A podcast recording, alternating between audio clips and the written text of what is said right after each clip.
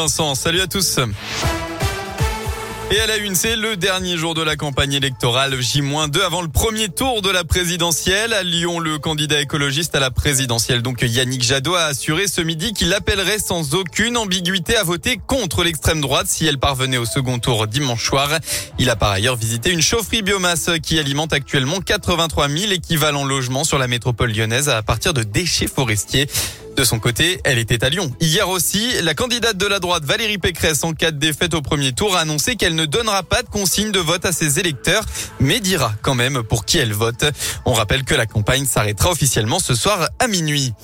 Retour sur ce chauffeur de bus qui avait été agressé, roué de coups et menacé de mort par trois individus le 2 avril dernier à Oulin, près de Lyon.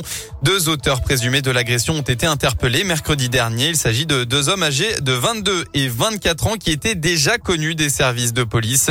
D'après le progrès, ils résideraient à Givors et auraient été identifiés grâce aux vidéos de surveillance.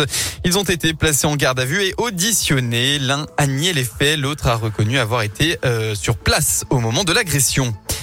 Dans l'actu aussi, le suspect interpellé après cette grosse frayeur ce matin à Toulouse. Un homme soupçonné d'être entré dans la cathédrale en pleine messe et d'avoir déposé un colis au pied de l'hôtel avant de prendre la fuite est actuellement garde à vue. Il est connu des services de police. La cathédrale a été évacuée. Des démineurs ont été dépêchés sur place. Dans le colis, ils auraient trouvé un engin explosif artisanal mais sans dispositif de mise à feu. Il n'y a eu donc aucune victime.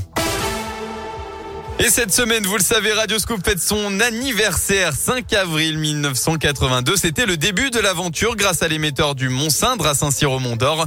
On vous a sollicité, vous, nos auditeurs, pour partager vos meilleurs souvenirs et vos anecdotes, comme Lina, qui a commencé à écouter Radio Scoop lorsqu'elle était adolescente à la fin des années 80 et elle n'a pas cessé depuis. De l'adolescence, en passant par les études, je faisais mes devoirs en écoutant Radio Scoop. Alors pas toujours, hein, fallait être sérieuse parce que les parents veillaient au grain.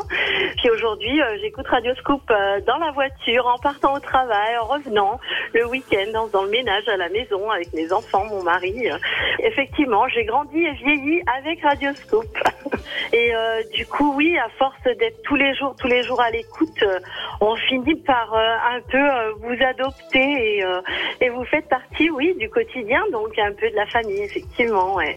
Et après Lyon, Clermont et Bourg-en-Bresse, dernier concert Radio Scoop ce soir, vous retrouverez à Saint-Etienne Claudio Capéo, Scheim Boulevard Désert ou encore le duo stéphanois Terre Noire.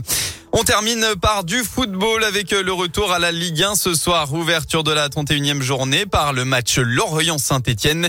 Côté lyonnais, après son match nul hier soir, un but partout contre West Ham en quart de finale de la Ligue Europa, eh bien l'OL retrouvera le championnat dimanche à Strasbourg à 19h.